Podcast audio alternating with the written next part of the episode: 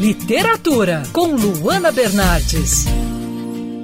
Como pensar a felicidade em um mundo pós-moderno? Na correria do dia a dia, como lidar com as relações afetivas? Essas perguntas são feitas pelo escritor Pedro Salomão, finalista do Prêmio Jabuti. Ele lançou o livro Naufrágio dos Afetos e hoje a gente conversa sobre a obra. Pedro, em um mundo tão urgente, em que o dia a dia é tão corrido, né? Quais são os desafios de lidar com as relações afetivas? Bom, a primeira coisa que a gente precisa entender é que fomos criados, acostumados né, com a ideia, com a máxima de que a pressa é inimiga da perfeição. E de fato é, mas, sobretudo, a pressa é inimiga da humanização.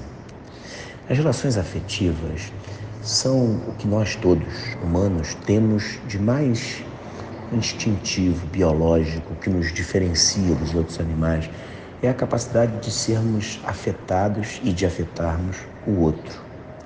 Diante da pressa ou abraçados com essa pressa que é hoje pandêmica, patológica, a gente não percebe que a pressa nada mais é do que a capacidade de fazer o tempo faltar. A pressa é aquela habilidade ou desabilidade que faz a gente desalinhar o nosso relógio com o relógio do planeta. Os apressados podem ser colocados no mesmo bolo dos atrasados. É claro que eu não vou construir a ideia de que para a gente viver nesse mundo hoje, a gente precisa de calma, de tranquilidade. Não acho, não acho que mar calmo faz bom marinheiro. Inclusive, eu acho que o excesso de calma, pessoas que buscam os retiros, né? pessoas que querem anos sabáticos, talvez elas estejam sendo infectadas com a mesma gravidade daquele apressado, daquele que não consegue ter tempo para nada. Para mim, a solução de um mundo, sim, acelerado, em que as mudanças se dão cada vez de forma mais rápida, é justamente termos ao nosso lado não a pressa, mas a velocidade. A velocidade, ao contrário da pressa, é a arte de fazer o tempo sobrar. Os velozes são aqueles que estão preparados, inclusive, para aceitar essa demanda mundial, global, muitas vezes utópica, de sermos felizes. Porque se existe um gatilho para a felicidade, esse gatilho é o sorriso. Já percebeu que quando a gente está com pressa, a gente não tem sequer tempo para sorrir. A gente desenvolve um mau humor crônico. Já os velozes não. São aqueles que não porque tiraram anos sabáticos, né, ou porque têm uma vida fácil, eles percebem que o que a gente precisa para se humanizar não são de horas, são de segundos. Quando a gente entrega numa manhã o melhor bom dia que a gente tem para o porteiro do prédio, a gente humanizou aquela relação. Quando a gente consegue atravessar a rua e agradecer ao gari que está catando lixo dentro da sua rua, da sua esquina, a gente humanizou as nossas relações. Eu acredito que as relações afetivas, os afetos hoje, precisam de pessoas menos apressadas, mais velozes e, sobretudo, conscientes de que o afeto é um traço estritamente humano. Não adianta eu ser um bom empresário, ser um bom palestrante, ser um autor, se eu não, se eu não sou um filho melhor, se eu não sou um pai melhor, se eu não sou um amigo melhor.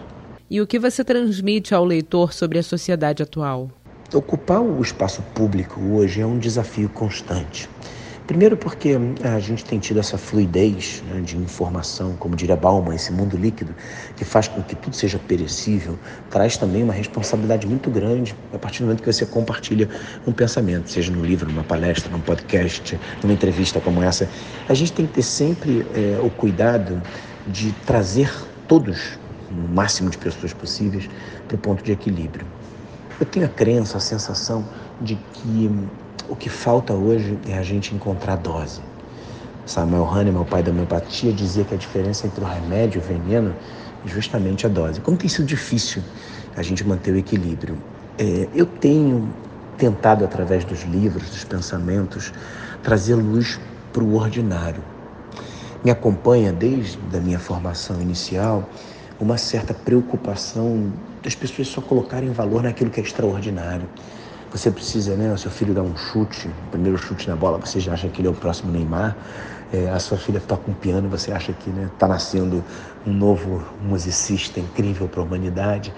E o valor da vida, ou pelo menos uma vida com valor, não é aquela que joga suas energias, o seu foco no que é extraordinário, como o nome diz, aquilo que está acima do comum, acima da média.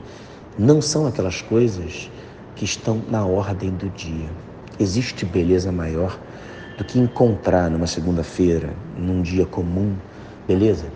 Existe forma de viver uma vida mais leve do que se preocupar com aquelas coisas que estão ou que acontecem a todo momento na sua vida. Ordinário nada mais é do que aquilo que está na ordem do dia.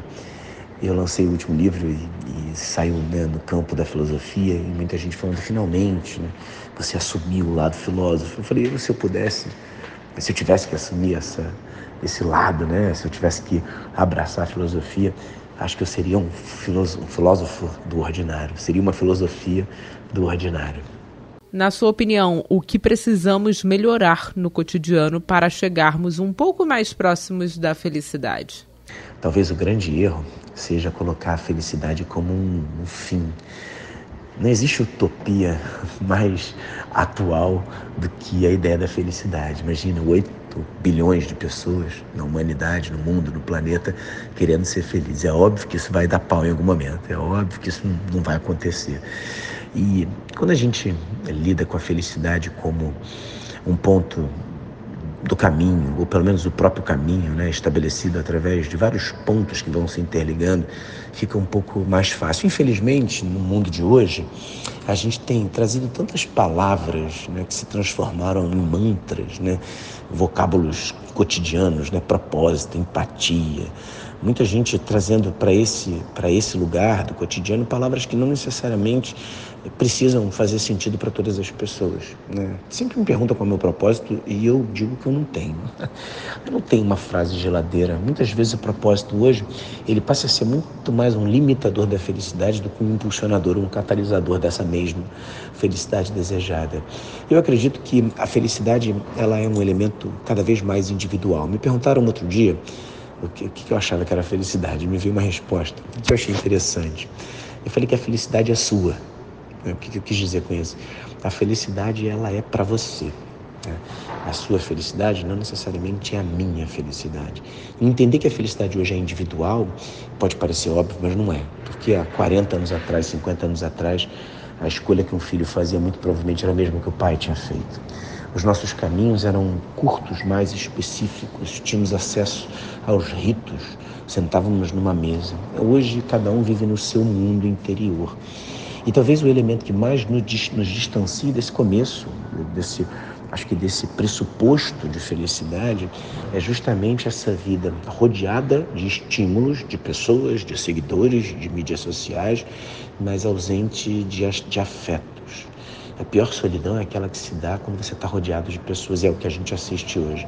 Jovens que têm muitos amigos, que têm muita conectividade, mas que não conseguem lidar com a sua própria existência. Eu acredito que a felicidade ela não pode ser colocada num campo de uma commodity, ela não pode ser colocada no campo de um ideal.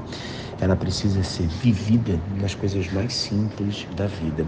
E sem essa utopia coletiva de que a gente pode fazer todo mundo feliz ao mesmo tempo.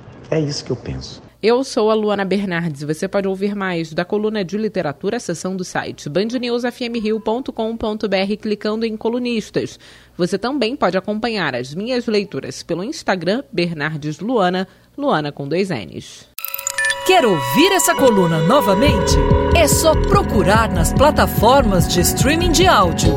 Conheça mais dos podcasts da Band News FM Rio.